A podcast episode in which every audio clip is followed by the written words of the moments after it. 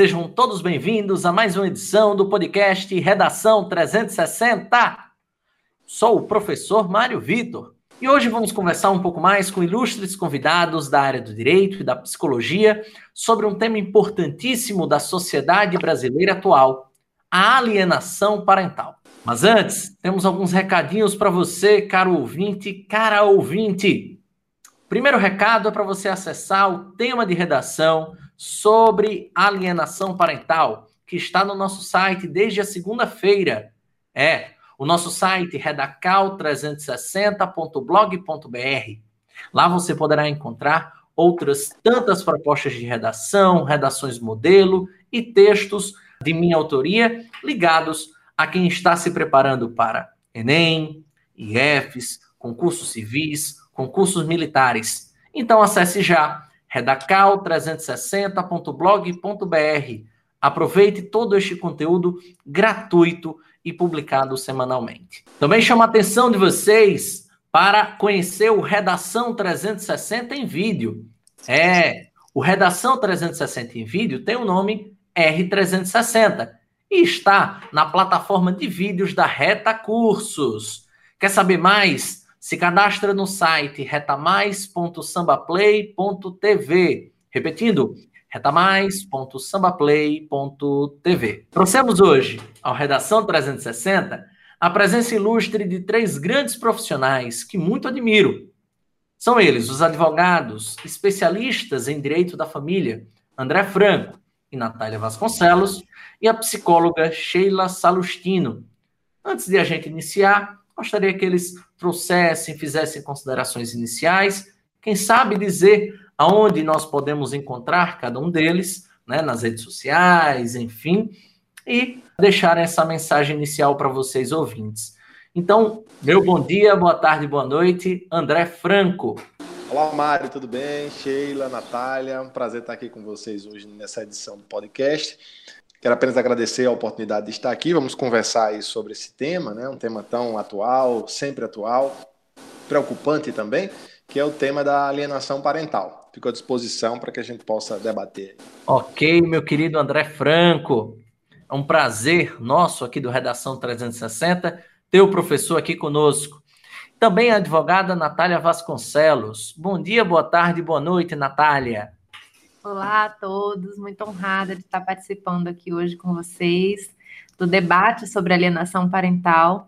Também acredito ser um tema de extrema importância, um tema delicado e que envolve várias áreas do direito das famílias, da psicologia, importantíssima presença da Sheila aqui hoje com a gente. Estou super animada. Obrigado, Natália. E agora trazer a querida psicóloga segunda participação dela aqui no nosso podcast, a Sheila Salustino. Bom dia, boa tarde, boa noite, Sheila. Olá a todos, muito obrigada mais uma vez pelo convite, Mário.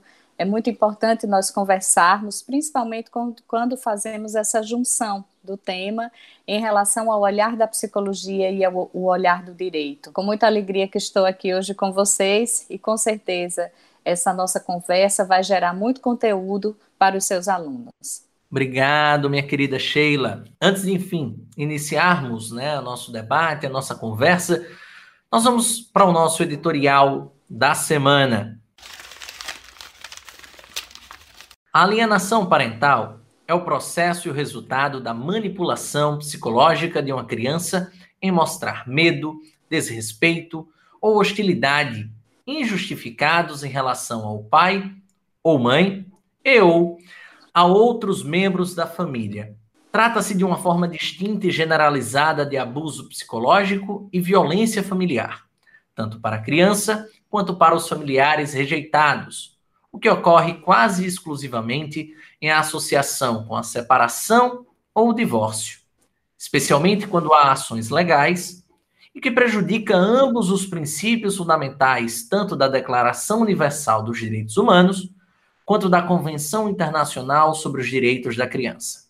Mais comumente, a causa principal é um dos pais que deseja excluir o outro da vida de seu filho, mas outros membros da família ou amigos, bem como profissionais envolvidos com a família, incluindo psicólogos, advogados e juízes, pode contribuir no processo. Muitas vezes leva ao distanciamento a longo prazo, ou mesmo permanente, de uma criança de um dos pais e outros membros da família.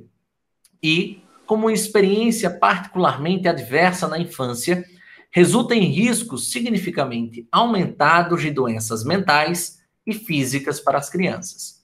Será para esclarecer um pouco mais aos nossos ouvintes sobre o que é alienação parental, que as suas causas e efeitos sociais e psicológicos a quem é vítima da alienação parental na sociedade, é que hoje debateremos este importante tema. Começando com a querida advogada Natália, Natália Vasconcelos. Você poderia explicar o que é alienação parental como um todo, né, para os nossos ouvintes, principalmente de uma maneira um pouco mais genérica, para que esse público que está se preparando para Enem, concursos públicos civis e militares, possa desenvolver uma boa redação, Natália? Bom, gente, de uma forma simples, né? Alienação parental, ela acontece quando um dos pais, pai ou a mãe, começa a de forma consciente ou inconsciente, é importante que se diga, a alienar, né, ou seja, afastar o filho, a criança ou adolescente do outro genitor ou de algum outro membro da família. É, geralmente, é, isso pode acontecer de forma sutil ou não, né? Pode acontecer de forma mais clara, mais escancarada.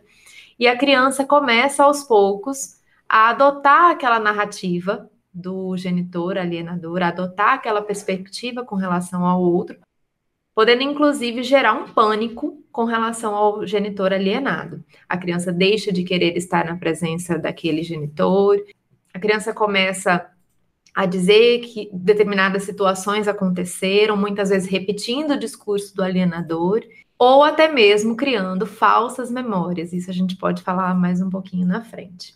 Ok, Natália. Professor André, vamos fomentar aí essa discussão, esse debate, e principalmente baseado no que foi trazido por Natália, como é que a legislação brasileira trata esse tema alienação parental e por que ele ainda é visto de modo tão comum nas famílias brasileiras? A nossa legislação, né, é, o nosso legislador, ele demorou um pouco né, para entre nós, né, tutelar juridicamente, ou seja, trazer é, uma norma que pudesse regular a matéria. Né? Isso só foi acontecer no direito brasileiro no ano de 2010, uma lei, é, a lei federal número 12.318 de agosto de 2010, né, que fez agora em agosto último 10 anos. Né? Então essa lei ela trouxe para nós um, em poucos artigos, é uma lei bem curta, né? uma lei que contém aí de conteúdo efetivamente é, oito artigos. Essa lei traz, de uma forma geral, para a gente, é, de forma bem didática, né, como inclusive Natália muito bem colocou aí na fala dela inicial, é, o que é alienação, né, dando inclusive exemplos do que, do que pode ser considerado como atos de alienação. É importante dizer que a lei traz exemplos, apenas exemplos, ou seja, ela traz ali um, um, um rol de situações, mas esse rol não é um rol limitado, ou seja, podem existir outras situações assemelhadas que configurem alienação, que configurem essa, essa intenção de afastamento né, é, de, dos filhos em relação aos pais, né, dos filhos em relação, dos netos em relação aos avós, né? É, e ela vai trazer esses exemplos de situação, vai trazer também é, o porquê é tão importante do ponto de vista jurídico, né, é, é, combater a alienação parental, né, já que é, se fala, a própria legislação fala que é, é, a prática da alienação parental ela fere um direito fundamental da criança ou adolescente, né, porque ela mexe numa coisa que a Constituição traz como prioridade absoluta, né?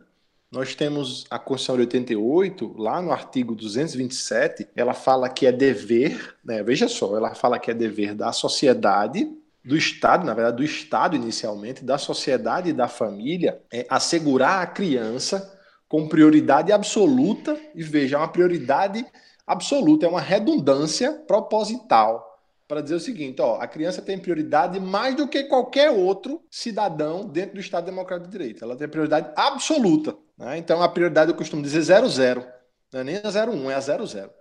E dentre vários direitos que o Estado, sociedade e família devem assegurar à criança e adolescente é o direito à convivência familiar e comunitária. E é justamente esse, esse direito à convivência familiar, que é tão caro para criança e adolescente em formação, que a alienação fere, que a alienação retira ou reduz da criança e do adolescente. Por isso que a lei ela deixa essa questão muito clara, justamente para justificar o que ela traz em seguida, né, como você está colocando aí, como ela trata, o que ela traz em seguida, que são justamente as penalidades. Né, e a lei vai trazer uma série de penalidades, né, uma certa gradação ali, é, desde uma advertência até chegar a uma, uma, uma suspensão do poder familiar. Então, é, em essência, a legislação vai trazer para nós isso. Né? Nós temos no próprio Código Civil, né, que de uma forma mais ampla regula o tema, o Código Civil, ali pelos artigos, eu gosto de citar aqui, porque de repente numa redação, se a gente lembra disso, né, agrega valor né, na hora que, que você está lá corrigindo. Né? Eu sempre digo isso aos meus alunos, agrega valor. Para os alunos de direito, notadamente, né, mais uma redação é, com, com referências, né, talvez agregue valor. Então, lá pelos artigos ali 1583 a 1584, vai falar, inclusive, de alguma coisa parecida com a alienação. Antes da própria lei ter entrado em vigor, já se tinha ali mais ou menos um, um espectro né, do que a gente poderia abordar a título de legislação. E depois disso, como estamos falando de legislação, depois disso, o, o, o Código de Processo Civil, né, o Código de Processo Civil, que para, de uma forma geral, ele regula como deve um processo judicial andar, tramitar os procedimentos, ele vai falar que sempre que o juiz, né, o juiz de direito, o julgador, se deparar com a situação de alienação, ele deve se valer, né, e aqui eu já deixo a, a, encerro esse primeiro momento de fala nesse sentido, ele deve se valer da equipe multidisciplinar né? justamente para ele aferir, porque ele não tem competência técnica. Né? O juiz é, é juiz de direito, ele não tem competência técnica, assim como eu, advogado, não tenho competência técnica para dizer se está ocorrendo ou não alienação. O que é que eu pego? Eu pego a lei, coloco debaixo do meu braço, olho e digo: ó, parece que, pelo que você está me narrando, aqui está acontecendo a alienação. Eu não posso dizer assim, está ocorrendo, né? não tenho essa competência. Então, é, é, esse, esse suporte técnico, que a lei, inclusive, diz que é obrigatório do psicólogo, do assistente social, mas sobretudo do psicólogo, né, nesse caso, para que ele possa dizer, não, aqui realmente, pela prática, está ocorrendo ou não está. Né, e está, tanto é que eu já tenho aqui indícios de prejuízo, né, assim, assim, assado. Né, então, em essência, a legislação ela dá esse norte para a gente. Né? E assim, é, a questão de ser comum nas famílias brasileiras nos, nos, nos, causa, nos causa muita espécie, né? nos causa muita tristeza, porque realmente é algo, é, é, é eu, eu costumo dizer, obviamente, apenas para título de, de uma maior visualização no tempo e no espaço da situação, que as marcas da alienação, as marcas, e obviamente ele vai poder trazer isso para a gente com muito mais, com muito mais eficácia, naturalmente. Estou aqui enveredando por uma coisa que eu não tenho expertise, mas apenas um comentário para finalizar, para dizer o seguinte: que as marcas da alienação, elas são marcas que muitas vezes eu as carrego para a vida toda, né?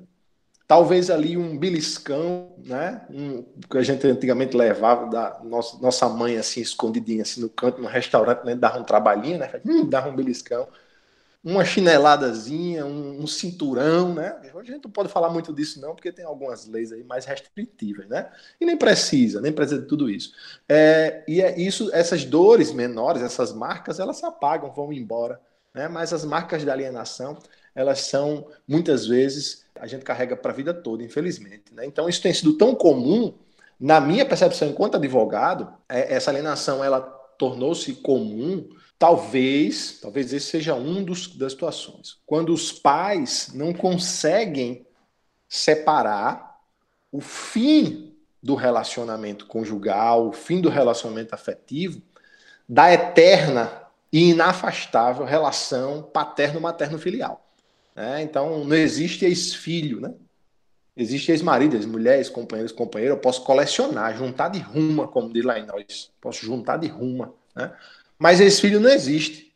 Filho é para a vida toda. E às vezes eu não consigo, né? Ah, o seu pai nos abandonou, a sua mãe nos abandonou. Epa, peraí, painho. Ela não abandonou a mim, não, abandonou você. Ele abandonou a senhora, a mim mesmo não, né? Então, talvez essa mistura, viu, Mário? Talvez essa mistura, a gente não consegue, nós somos humanos, né? Como a Natália muito bem falou, às vezes é involuntário, eu acabo misturando uma coisa com a outra, certo? Então, é comum, infelizmente, talvez por isso. Talvez também por isso. Isso é uma das minhas percepções. Muito interessante, André, essa sua análise, principalmente essa análise final, porque ela coloca muito em, em questão a, a ideia da família nuclear, a história daquele casamento perfeito, com filhos, e esses filhos sendo perfeitos, assim como esse casamento, né? E isso é muito, está muito ainda enraigado com a relação da cultura brasileira, está ainda muito enraigado com aquele senso de que todos nós, entre aspas, queremos isso para a nossa vida, para o nosso futuro, para o nosso presente, enfim, mas às vezes não é possível, não é atingível em determinadas situações. E eu gostaria de aproveitar nessa esse seu trecho final para trazer Sheila para a discussão. Sheila, vamos a essa questão prática, aproveitar que o André trouxe trouxe essa essa pitadinha prática no final Quais são os principais efeitos nas crianças, que querendo ou não são as principais vítimas? André tão bem frisou na sua análise nessa questão da alienação parental. Mário, essa questão dos filhos, né, que independente da idade pode ocorrer a alienação, mas quanto menor a criança, com certeza maior o impacto. Porque a criança ela não tem o mesmo senso crítico que um adolescente. Então, ele vai estar muito mais envolvido emocionalmente, dependente, inclusive, emocionalmente, desse alienador. E nessa dependência vão gerando também as lealdades invisíveis. Ou seja, aquela que não é dita claramente, mas que, pelo medo e pela culpa, o filho fica muito mais envolvido nessa relação com esse parente alienador. Então, independente de ser a mãe, eu sei que os casos maiores são com as mães em virtude das guardas, né? Mas qualquer pai ou qualquer um dele, ou o pai ou a mãe, ele vai poder cometer essa situação que com certeza trazem muitas consequências para as crianças. E essa separação, ela já gera por si, né? Se for proveniente de um casamento, porque também pode não ser, eu vou falar um pouquinho melhor sobre isso daqui a pouco, mas quando é proveniente de uma separação a criança ela já sente o medo de, de perder aquele que não fica com ela diretamente e também a culpa. Será que eu fui responsável responsável por essa situação entre os meus pais? Então isso por si só já gera um, uma série de transtornos que precisam ser elaborados e que precisam ser acomodados dentro da criança ou do adolescente. A alienação ela também pode acontecer com os pais convivendo numa situação difícil, é aquela alienação velada, né, onde se fala para uma outra pessoa, mesmo estando dentro de casa, mesmo tendo a convivência, mas uma convivência difícil, principalmente nos términos dos relacionamentos ou aquelas pessoas dependentes emocionalmente que não conseguem nunca concretizar essa separação, então eles acabam gerando toda, todos esses impactos na criança ou no adolescente. E aí, quando eu falo dessa lealdade, quanto mais frágil está a pessoa que fica ao lado, mais ela tem essa tendência a gerar esse tipo de comportamento em relação ao filho, né? Nossa, o seu pai ou sua mãe é, não está fazendo a coisa certa, né? Ele não é um bom, é, um bom profissional, ou então até algumas coisas do tipo, é, encontra um namorado novo e diz, ah, olha, chama ele de pai, né? Chama ela de mãe. Então, essas situações acabam gerando muito mais confusão para uma criança que ainda, um adolescente que ainda está nesse processo de acomodação interna, que diferente do luto por morte, muitas vezes ele tem um processo, ele gera um processo muito mais demorado nesse filho, porque depende também muito do impacto dessa que essa separação gerou para ele. E aí quando a gente pensa nessa questão dos sintomas, né, que acontecem pela opressão desses sentimentos, a gente pode pensar na ansiedade de imediata, a depressão também, seja imediata ou então que pode ocorrer na adolescência, quando a gente se refere a uma criança, a agressividade. A escola é um grande sinalizador dos processos também de dificuldade na aprendizagem, mas também de dificuldade de socialização, a queda na autoestima, aquele aluno, né, ou aquele filho que naquele ambiente específico começa a trazer falas que não eram comuns. A gente também vê mais na frente o impacto no desenvolvimento até dos, da sexualidade, né, na identificação do gênero, as fobias que também podem acontecer de imediato ou a posteriori, os transtornos e as somatizações que, se eu não me engano, André falou, né, as doenças psicossomáticas que acontecem de diversas formas, os problemas gastrointestinais, os problemas dermatológicos e tantos outros que a criança ou adolescente pode sinalizar. Ok, Sheila. Muito interessante isso tudo que a senhora trouxe, por N razões. A primeira delas, né, é o quanto que hoje é muito frequente, não à toa a gente está discutindo isso justamente pela frequência da alienação parental, e o quanto que ainda culturalmente ela não é vista como um problema, ela é vista como mais uma, uma besteira, enfim, um efeito normal, acredito eu que ainda a nossa cultura aponta. E isso é, é, é, de certo modo, um grande problema a partir do momento que a alienação parental é um crime. Acho que nós podemos definir assim, acredito eu que tanto Natália quanto André poderão trazer suas ponderações, inclusive agora. Porque, Natália e André, como é que essa legislação brasileira pode contribuir para combatermos a alienação parental de todo o nosso território. Antes até da gente falar um pouquinho mais sobre a questão da legislação, porque eu acredito que a gente não é que, precisa, que a gente precise de mais leis, a gente precisa trabalhar um pouco mais a nossa cultura, né? Os nossos comportamentos. Então, pegando um pouquinho o gancho do que André falou agora há pouco, de que a alienação ela traz marcas que podem ser permanentes né, na vida de uma pessoa, a gente precisa levar em consideração, querendo ou não, seja como for, o filho ele é metade pai, metade mãe, e quando a gente nega o pai ou a mãe, quando a gente é, desqualifica aquela outra metade, a gente muitas vezes não percebe que a gente está desqualificando, negando, enfraquecendo uma metade da criança. Né? E como ela vai enfraquecida para o mundo, né? Sem uma metade. Ou como ela fica com essa sensação de que ela precisa sustentar isso é, e por isso, talvez, as marcas sejam permanentes e profundas, porque é uma parte nossa, né, que está sendo atacada. E é importante também a gente pensar no que Sheila estava dizendo agora há pouco, sobre o contexto familiar, porque às vezes a gente só pensa na alienação, na separação, no divórcio, né, quando os pais já não convivem mais na mesma residência. Mas alienação, sim, ela acontece, como Sheila disse, nas famílias ditas funcionais, nos casais que não se separaram, mas quantas vezes a gente não ouviu a frase: não, seu pai não vai lhe buscar na escola porque ele é um irresponsável, ou sua mãe é doida, né?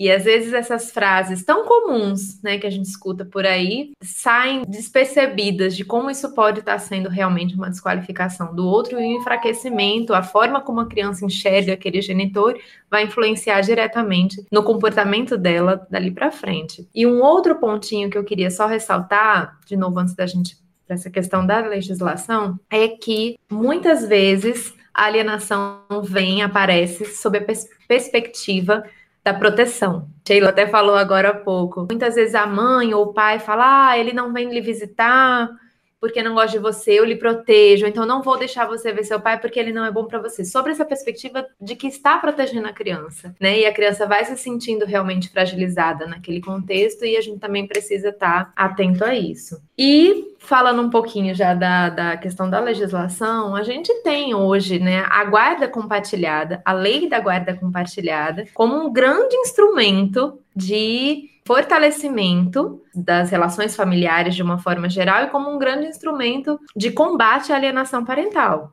Eu vejo assim hoje, inclusive, tem uma, uma recomendação do Conselho Nacional do Ministério Público né, aos promotores de justiça que atuam nas áreas de família, que estejam atentos e privilegiem realmente a escolha né, pela guarda compartilhada. Justamente a, a, a recomendação é bem clara como uma forma de combate à alienação. Quando a gente fala de alienação, tem muito essa interface com a guarda compartilhada, com a discussão da guarda, né? E e aí existem, na verdade, várias ramificações que a gente poderia falar aqui, as falsas acusações, né, acusações de abuso, tem várias questões envolvendo aí, e a gente precisa estar atento às ferramentas que a gente já tem. Acho que a gente não precisa estar criando novas ferramentas, novas leis, novas resoluções. A gente já tem, a gente precisa usar as normativas do, do, próprio Conselho Federal de Psicologia, Sheila pode falar muito melhor que eu, na questão da atuação dos psicólogos nas varas de família, né, na hora de elaborarem os seus relatórios, quando a gente está falando aí de, um, de uma perícia, né, relacionada à alienação parental. A gente está falando aqui dos depoimentos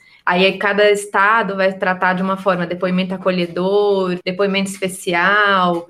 Tem um, acho que é em Pernambuco, que é a entrevista de revelação, enfim, tem vários nomes, mas a gente também precisa estar atento a essas ferramentas que a gente tem no tribunal e não tratar o processo que envolve alienação parental como qualquer outro processo, né? Que a gente vai para uma audiência ou a gente faz uma oitiva simples, existe aí todo um, um cuidado que precisa se ter, principalmente, e aí eu vou tocar num pontinho que a gente pode falar daqui a pouco, que é a questão das falsas memórias. André, você gostaria de, de trazer alguma contribuição ainda sobre essa, essa parte? É, na verdade, eu só queria a, a, colocar aqui uma, uma questão que eu estava imaginando aqui mencionar quando você fez a pergunta né, para a gente, que era o seguinte, é, e Natália muito bem colocou aí que, na verdade, de legislação a gente já está farto, né? Ou seja, já temos o suficiente. Precisamos mudar a chave de, da consciência, na verdade, inclusive dos profissionais envolvidos nessas situações aí. É, mais uma, uma questão interessante, já que estamos aqui conversando, né, com, com o objetivo de subsidiar o público, né, do podcast que vai de repente aí fazer uma redação e essa redação eventualmente possa vir tratar desse tema, porque é um tema elegível, vamos dizer assim, bastante elegível, né, para redação. E você foi muito feliz na escolha, Mário. Parabéns desde já. Que é que a alienação, ela pode também, até para falar da questão das penalidades, ela pode também ser praticada por outras pessoas, que não apenas os pais, né? Porque a gente fica sempre ali naquela, ah, é o pai ou a mãe que não deixa o filho ver o pai, ou o pai que não deixa, ou a, a mãe que fala mal do pai, ou o pai que fala mal da mãe, enfim, que é o que geralmente a gente escuta aí. Mas a alienação pode ser praticada por outras pessoas, praticada, por, por exemplo, por funcionários, né, que tem a criança ali sob guarda o dia todo, por, pelos avós que tem a criança, muitas vezes aquele pai, aquela mãe trabalha o dia todo e os avós estão ali, né, servindo de, de, de representantes, de guardiões de fato daquela criança. Né? A gente tem também a, a, escola, muitas vezes, como um vetor de alienação. Tá? Eu tenho ali um responsável financeiro, e a esse responsável financeiro muitas vezes é dado um, uma maior amplitude né, de poderes inadvertidamente, o que acaba por contribuir com a alienação. E a gente também tem a alienação dos idosos, né? alienação parental dos idosos. A gente fala muito da, da criança e adolescente, mas o idoso também muitas vezes é vítima de alienação. Aquele idoso que tem ali cinco ou seis filhos adultos, adultos cronologicamente, porque psicologicamente eles não são nada adultos, né? E aí muitas vezes brigando ali por administrar uma pequena aposentadoria ou um dinheiro, alguma coisa, eles acabam impedindo que o pai idoso ou a mãe idosa tenha acesso a ele, a esse ou aquele outro filho, né?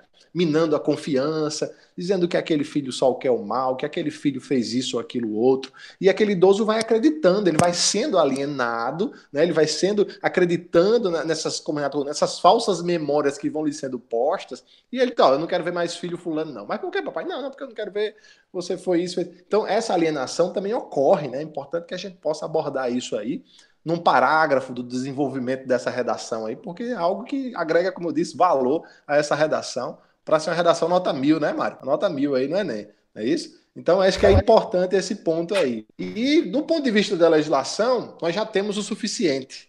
Nós temos o suficiente. Queríamos nós não precisar usá-la, né? Que ela fosse apenas uma moldura ali dentro da codificação, dentro da, da, da, de um conjunto enorme de normas que nós temos. Mas ela está ali firme, né? Ela tem penas severas, mas que nós, advogados, muitas vezes percebemos uma certa resistência na aplicação efetiva da lei. É, muitas vezes nós temos ali subsídios da psicologia, laudos conclusivos acerca disso, mas nós temos uma resistência né, de quem aplica, daquela caneta que assina, é, em aplicar as penas efetivas, né, em inverter uma guarda, em suspender uma, ainda que inverter, mudar o tipo de guarda, aumentar o tempo de convivência daquele alienado, daquele genitor ou genitora prejudicado, né? E tanto é que nós temos a legislação pra, é, tão, é tão perfeita, na minha percepção, obviamente, ela é tão acabada e perfeita que ainda assim tudo que é bom o pessoal ainda quer melhorar e às vezes quer atrapalhar o que está posto, né? Você sabe que nós temos um projeto de lei na, no, acho que é no Senado Federal, é, no Senado Federal, que ele tem um único artigo. O projeto iniciou assim, dizendo o seguinte: lei tal, né? Projeto de lei tal. Não me lembro aqui o número do projeto agora, também não, interessa muito para a gente, mas existe esse projeto de lei em tramitação. Diz o seguinte: revoga-se a lei de alienação parental. Ponto. Existe um projeto de lei querendo revogar por completo a lei de alienação, sob o argumento de má utilização da lei Veja só, argumenta-se que, por exemplo, pais, vamos imaginar aqui um contexto, né? Pais supostamente abusadores dos seus filhos, eles estão ali sendo acusados de abuso, né? Ou, ou ainda que não judicialmente, mas pelo, pela mãe, enfim, por, por alguma outra pessoa. E ele o seguinte: ó, está ocorrendo, no meu caso, alienação parental. E aí o juiz, digamos assim, acredita naquele contexto e, e, entrega a criança para o abusador, né? Porque o outro é o alienador. Então, muitas vezes estava acontecendo isso e por falha, veja, por falha de quem afere isso, de quem aplica a lei, de quem investiga, a lei tá, estava sendo colocada em xeque, né? Está sendo colocada em xeque. E aí, obviamente, depois a gente teve uma melhora, veio um, veio aí um, um projeto substitutivo da senadora Leila do vôlei, né? Leila do vôlei, levantadora da seleção, que agora é senadora. E Leila do vôlei, eu digo Leila do vôlei porque ela assim se denomina, né? Leila Barros, mas ela se denomina Leila do vôlei. E aí Leila do vôlei trouxe um projeto de substituição, né, a essa revogação completa, trouxe algumas modificações, algumas coisas. E esse, pro, e esse projeto de alienação está sendo agora debatido por vários institutos, né, Natália? O nosso IBDFAN está debatendo e tal. Então, assim, Legislação nós temos, né, precisa realmente, como a Natália muito bem colocou, alterar um pouco aí a nossa consciência, a nossa percepção acerca disso. E André, é, existe também uma vertente que defende a revogação da lei sobre, sobre a perspectiva da violência de gênero, né? Como é, Sheila disse, a, as mulheres acabam sendo mais acusadas de alienação parental porque a gente ainda tem a questão cultural da guarda, né, que fica na maioria das vezes ainda, infelizmente, com as mulheres.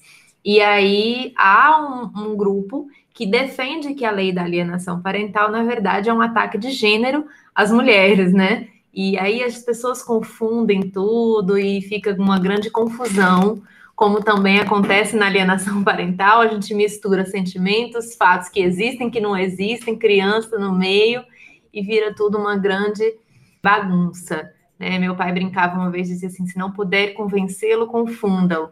E eu acho que é um pouco isso, às vezes, que acontece, sabe? As pessoas criam uma confusão tão grande que a gente, às vezes, começa a se questionar sobre umas coisas tão claras, e daqui a pouco a gente fala, epa, peraí, né? É muito barulho né? E muito barulho para algo que a gente precisaria estar tá focando. A gente acaba perdendo foco, a gente foca mais nos adultos. E o foco da alienação parental precisa ser as crianças. E, e o contexto Exatamente. que aquela criança estava inserida antes até na, da separação. Se a gente for no enfoque da alienação que acontece pós-divórcio, pós-separação, qual era o contexto familiar anterior daquela criança? Porque a gente não pode dizer que o alienador está com aquele plano perverso de alienar e tal, quando o contexto anterior já trazia né, um, um cenário de divisão bem desequilibrada dos papéis. E muitas vezes, quando eu converso, né, em alguns casos com clientes, a gente percebe que é difícil muitas vezes para as mães ou para os pais, após a separação, aceitarem um cenário da guarda compartilhada, um cenário diferente, quando na época do casamento, na época que estavam juntos, não era assim. Então, de repente, né, parece que eles são obrigados a engolir o que a lei diz, e a gente precisa ter realmente muito senso, muito cuidado nesses casos, porque a gente está tratando de vidas, e novamente, o foco precisa ser a criança e não os adultos, o conflito dos adultos. E mais um ponto só para terminar e ouvir um pouquinho, queria ouvir um pouquinho, Sheila, sobre isso também. Eu acredito muito que a alienação parental precisa ser discutida e debatida entre as partes, com auxílio, talvez, dos seus advogados, de pessoas familiares ou profissionais que possam auxiliar esse diálogo, mas muito na perspectiva mesmo do diálogo. Eu acho que a alienação parental não se resolve, não se discute exatamente com o guarda. Com, eu acho que a guarda, lógico, a discussão da modificação da guarda, eu acho que é extrema, sabe? Já é num ponto que a gente já tem que estar tá, assim muito avançado, porque senão a gente acaba cometendo quase que uma alienação parental institucionalizada.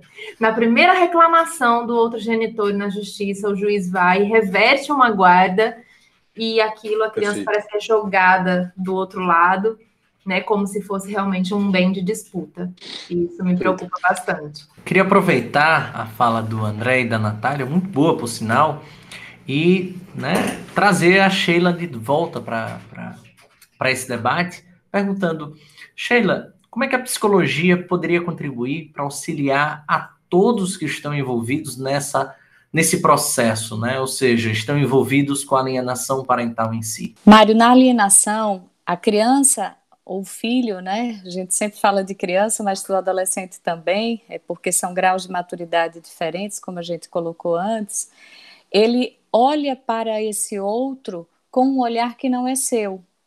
Então eu falo com meu pai com toda a mágoa da minha mãe, com toda a fragilidade dela também. E aí eu fico nesse processo dessa relação que eu tinha ou que eu poderia ter com ele totalmente contaminada com uma relação que não é genuína. E aí eu achei bem legal quando Natália falou dessas falsas memórias. É implantado uma falsa memória do desamor, do descuidado e até mesmo dos abusos sexuais, como André também trouxe. Né? Inclusive, eu já atendi na clínica uma situação como essa. E isso é verdadeiro, a gente é, imagina que fosse algo muito mais distante pela gravidade da situação, mas muitas vezes isso está muito próximo da gente. Até mesmo, né, aqui, é como eu, lhe disse, como eu disse para vocês, dentro do meu próprio consultório. E até que a gente possa desconstruir tudo isso, tem um impacto nessa criança em relação, à relação ao relacionamento com esse pai ou com essa mãe. Fica impactado de verdade. Então, trabalhar essa saúde mental, fazendo com que essa criança ou esse adolescente possa ter liberdade de expressão, ou seja, identificar os seus sentimentos, né? Identificar, inclusive, a, a sensação de abandono, caso seja verdade, e poder falar para isso. Nossa, eu senti saudade de você, né? De uma outra maneira, mas uma fala de verdade da criança ou do adolescente, não dessa mãe que foi rejeitada, né? Ou desse pai, enfim, que foi traído ou rejeitado, etc., de acordo com a relação que eles tinham. E essa relação anterior, ela é um norte muito grande. Porque quando existe uma relação difícil, parece que esse divórcio ele consegue acontecer na justiça, mas o divórcio emocional não acontece, né? Eles ficam presos a uma relação para tentar resolver algo que eles não conseguiram. E eu acho que é um olhar extremamente necessário que os adultos precisam ter, principalmente para todas essas consequências que acabam vindo para os filhos. O atendimento, quando nós fazemos da área de psicologia a esse filho que chega no consultório, ele sempre vem acompanhado aos retornos com os pais. Isso é uma, uma grande oportunidade que nós temos para gerar uma psicoeducação, ou seja, um olhar para ele mesmo, o que é que eu estou fazendo, né? O que é, porque alguns não têm essa consciência no momento, mas depois eles podem sim gerar essa consciência. Às vezes estão tão magoados, tão machucados, né, que se perdem, ficam confusos.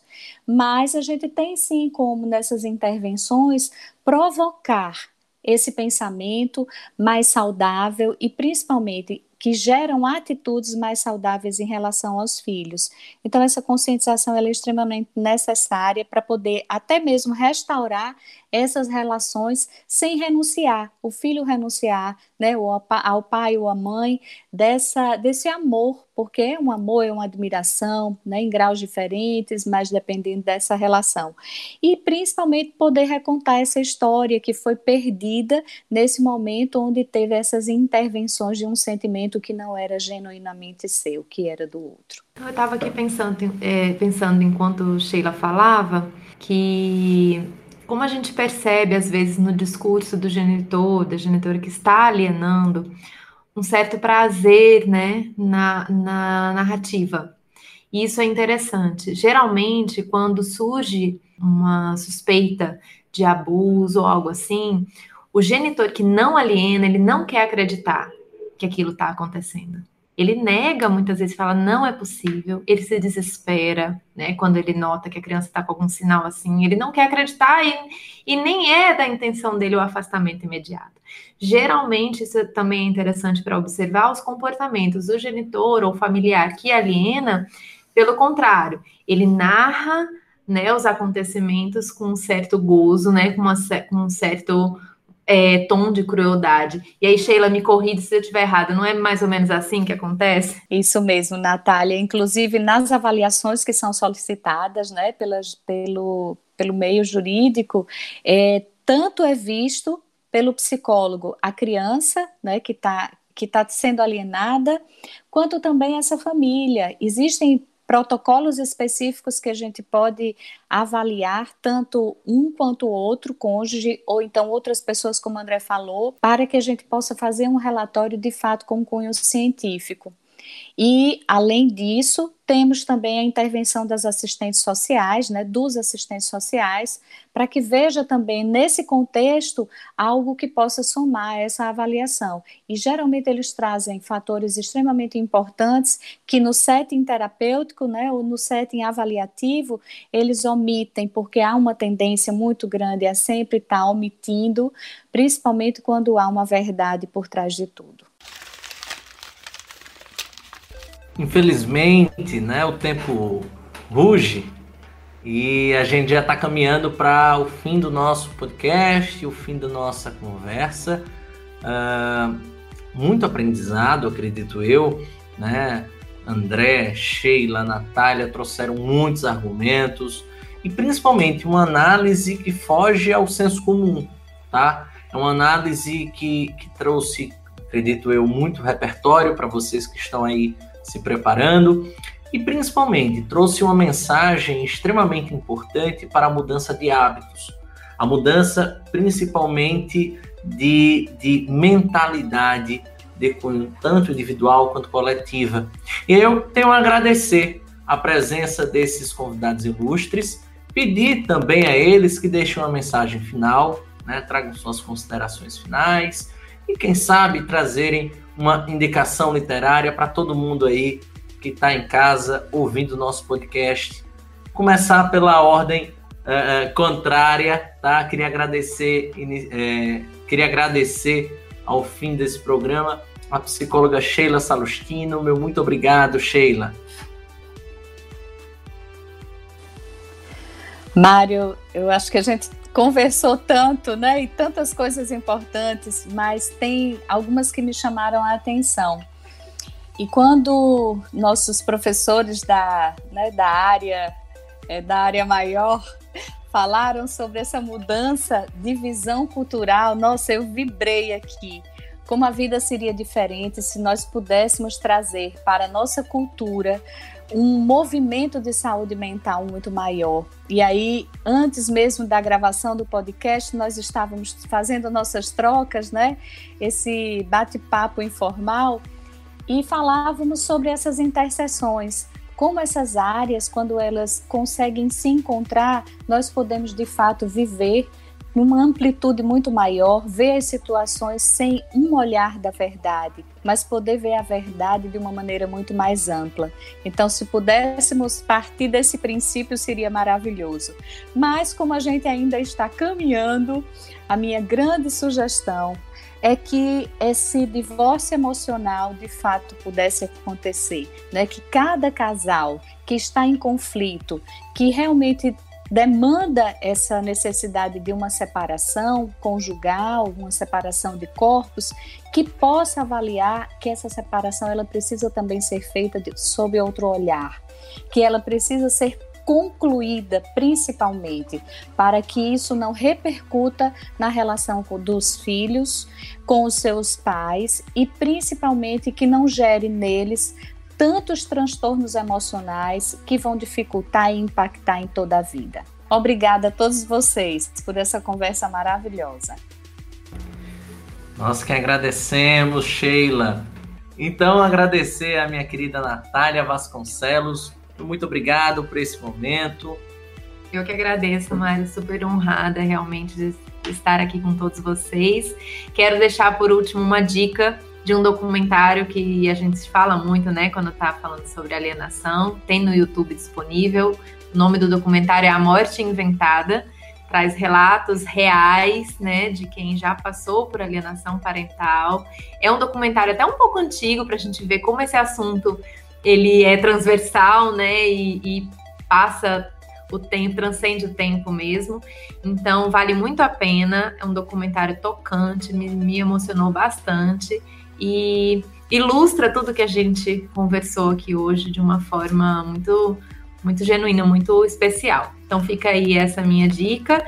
Fica também a minha dica para que todos os profissionais que tratam desse assunto, seja na psicologia, no direito, enfim, qualquer área, se cuidem, porque a gente só cuida bem do outro quando também estamos bem, né? A gente não tem como salvar alguém se afogando. Então, essa fica aí a minha dica para todo mundo para se cuidar primeiro, para depois poder olhar para fora. E agora, muito obrigado, professor André Franco,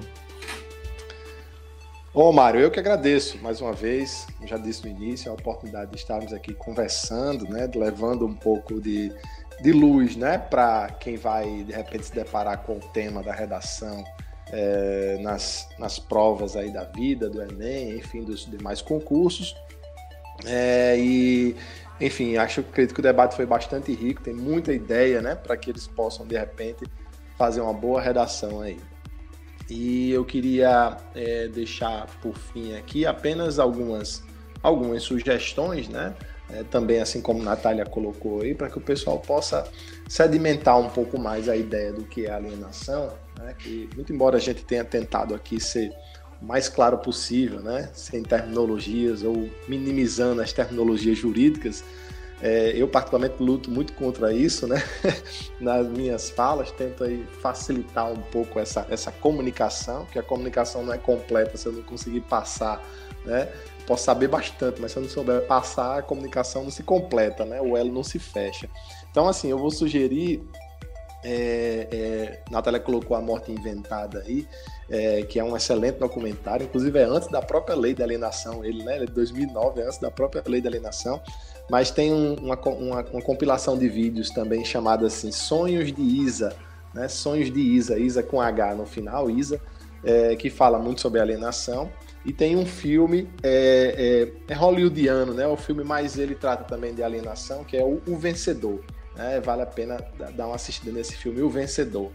É, e assim, é, lembrando que no ano passado, 2019, é, a, a, Assembleia Legislativa do Rio Grande do Norte fez uma campanha bastante interessante sobre alienação, com vários teasers na mídia, né?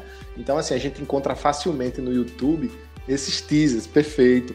Esses teasers no YouTube, né? Que eles trazem mensagens e casos concretos ali em 30 segundos, que o, que o seu aluno, Mário, ele vai poder perceber nesses teasers rapidamente, somado a isso que a gente conversou, o que é alienação, né? como ela se, como ela se, é, é, se propaga e como ela se efetiva, se realiza. Né? Porque aqui eu falei, falamos em falsas memórias, né? em, em é, criar obstáculo à convivência. Para a gente que está no meio, é muito fácil a gente perceber tudo isso, né? visualizar. Mas talvez esses teasers aí vão ajudar bastante no YouTube vai colocar lá campanha de alienação Assembleia Legislativa do RN e vão encontrar essas, esses vários vídeos, são vários, acho que a campanha tem sete ou dez vídeos aí diferentes, vai falar sobre alienação.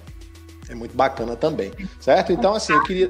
Dia a dia, né? São frases. Exato, perfeito. Utilizadas demais, né? Porque se casou de novo, porque é... tem outro filho, né? Então, exatamente. coisas que a gente identifica fácil na nossa rotina, frases que a gente também já pode ter escutado. Exatamente. Vou deixar aqui por fim duas, duas últimas mensagens. Uma é uma dica, não deu tempo da gente conversar aqui, é, que é para dar uma pesquisada sobre um tema que é é, autoalienação parental. Autoalienação é algo que de repente você pode agregar também na sua redação, né? A autoalienação, aquela pessoa que se coloca como alienado e não está sofrendo alienação, mas ele se coloca assim com o seu comportamento, né? Dá uma, uma olhada aí numa, numa pesquisa rápida sobre autoalienação parental. E queria deixar, não fiz no início, né? Apesar de ser dado a oportunidade, não fiz a, o meu Instagram, né, que é andrefranco.adv, andrefranco.adv. Lá tem alguns videozinhos rápidos, alguns inclusive sobre alienação, algumas decisões. Vale a pena de repente dar uma passada lá quando tiver com o tempo sobrando, para dar uma, uma, uma olhada em alguma coisa. Beleza? Era isso, era isso. No mais é isso. Desejar boa sorte a todos aí que vão fazer a, a prova, né? Enfim, o, o Enem em breve. Espero que o tema seja esse, né? Para que dê tudo certo. Pois é isto, meus caros. O nosso muito obrigado. Deixar aqui o recado para os nossos ouvintes, né, que ainda não conheceram todos os nossos episódios. Você já tem à disposição mais de 30 episódios aí no Spotify, no Deezer. Pedir para vocês continuarem nos acompanhando. Toda quinta-feira tem episódio novo. Então é assim que a gente conclui mais um Redação 360. Muito obrigado e até a próxima.